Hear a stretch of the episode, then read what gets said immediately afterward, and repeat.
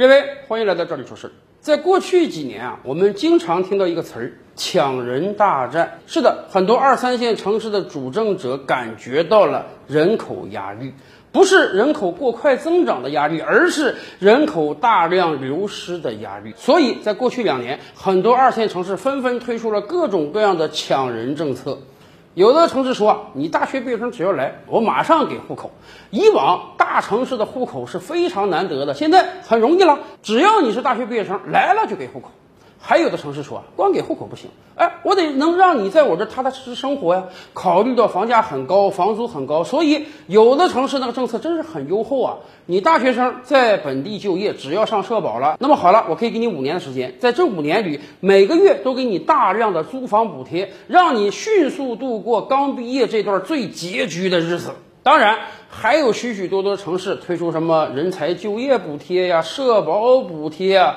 林林总总，总之各大城市现在是卯足了劲要争抢人才，甚至这股争抢人才之风已经蔓延到一线城市了。前两期节目我们就说，今天连北京、上海都在抢人才。说实话，今天中国最难拿到的城市户口，恐怕就是首都北京的了。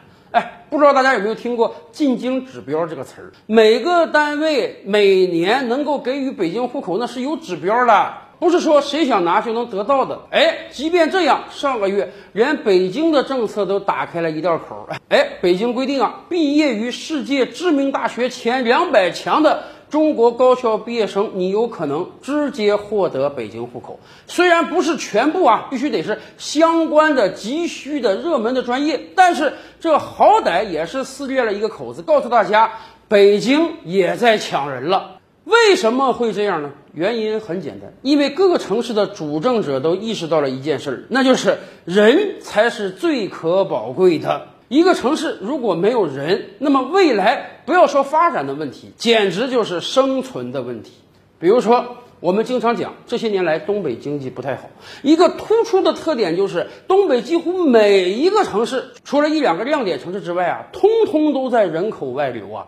有的城市那个人口外流简直是令人发指的状态。当然，咱们清楚啊，这种人口外流不是老年人，而是中青年人，甚至少年儿童。在东北有的城市啊，那个小学生的数量大概只是五年前的百分之五十到百分之七十，有很多学校招生都招不满了。为什么会这样？大量的人离开东北了。前两年我们经常说啊，你到鹤岗这个地方买房子，两三万块钱就能买到一套，而你要到我国香港呢，两三百万你恐怕只能买个厕所。有上百倍的房价差，可为什么还有大量的人哭着喊着要涌到香港，而要离开鹤岗呢？这确实值得我们深思。也正是因为这样，各二线城市的主政者现在开始了抢人才的战争。大家明白，我抢到这个人才可不只是一个个人而已，他抢到的是我这个城市未来发展的机会。你想，一个人才来到一个城市，他要就业。他要缴纳社保，他要买房，他要消费，他在给这个城市创造贡献呀！你这个城市发展的好，有吸引人才的能力，你才有未来的发展空间。你这个城市如果连人都吸引不了，大量的本地户籍的年轻人都要离开你这个城市到别的地方发展，那么大家想想，这种城市它还有未来吗？咱们的邻国日本这些年来人口在萎缩，但是。这种萎缩是不均衡的。日本首都东京的人口每年还在增加，可是日本大量的小城市、小城镇那是真正人口萎缩的。甚至日本出现了大量的无人村，什么意思？整个村子大量的人都已经迁走了，整个村子都被荒废掉了。而这种情况正在向小城市、小城镇蔓延，尤其是对于我国东北很多城市来讲，马上将会遭遇到社保危机。为什么还留在这个城市的大量的是中老年人，甚至有很多人已经退休了，需要从社保基金中每个月领退休金。而这些城市大量的年轻人根本就不在本地发展，人家到南方的城市去工作，五险一金呢也通通交给南方这些城市。所以我们发现啊，东北有很多城市的社保基金早就入不敷出了，因为领钱的人越来越多，而交钱的人越来越少。而像我国广东这样的经济发达城市呢，哎，它的社保基金每年都有大量的盈余，因为有大量的年轻人在交钱，而广东本地退休的老年人数量却不是那么多，所以对于一个城市而言，如果你的人口在流失，如果你不加入到这轮抢人大战中的话，那么短期的问题就是社保危机，长期的问题有房价、有经济发展、有消费不足的问题。总之，没有人就没有一切。而今天，对于有的城市来讲，大家还可以另辟蹊径，用一种全新的方式加入到抢人大战中，甚至未来的抢人大战，在很多城市都会遵循这条道路。什么呢？从抢人到抢孩儿。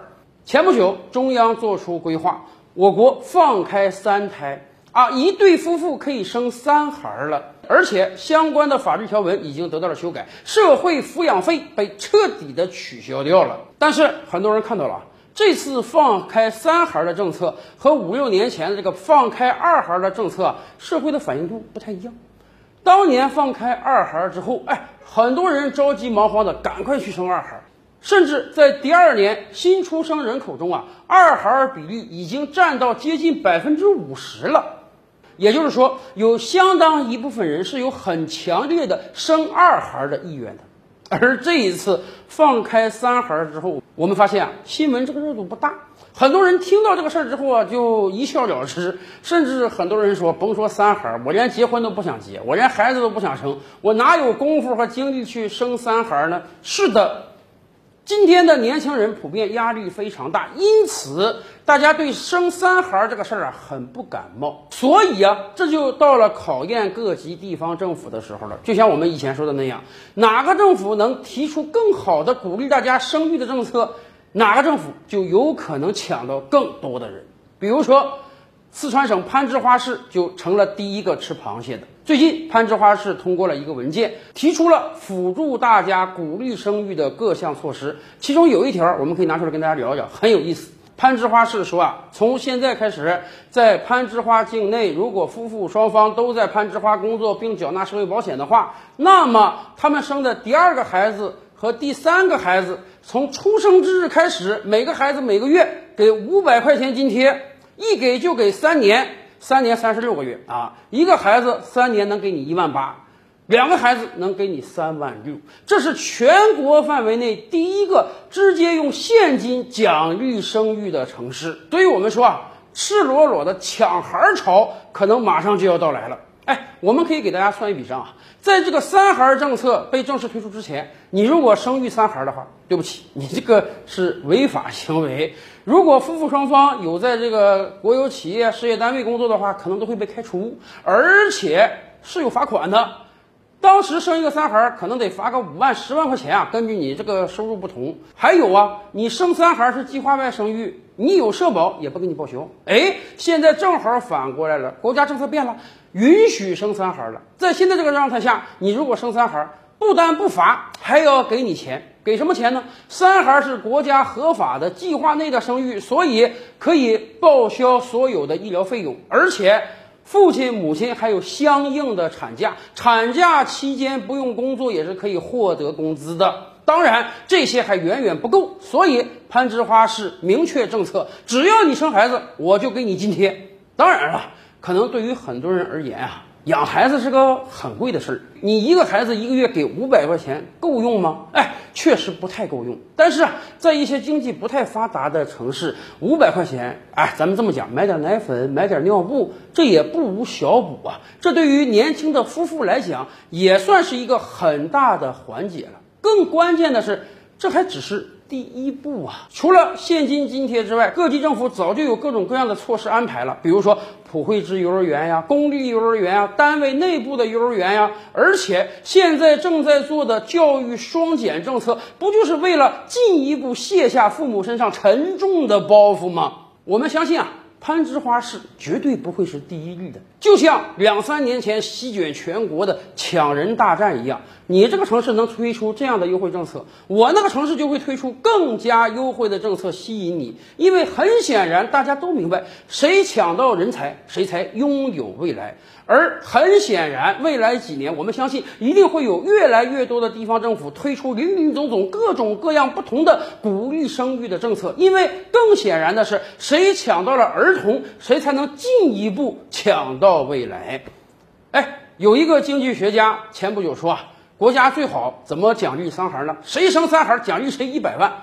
当时听起来觉得有点像天方夜谭，能吗？能奖励这么多钱吗？现在看一百万有点夸张，但是假以时日，各级政府一定会不断加码，进一步奖励生三孩的。那么您觉得我们还能推出什么更有力的政策吗？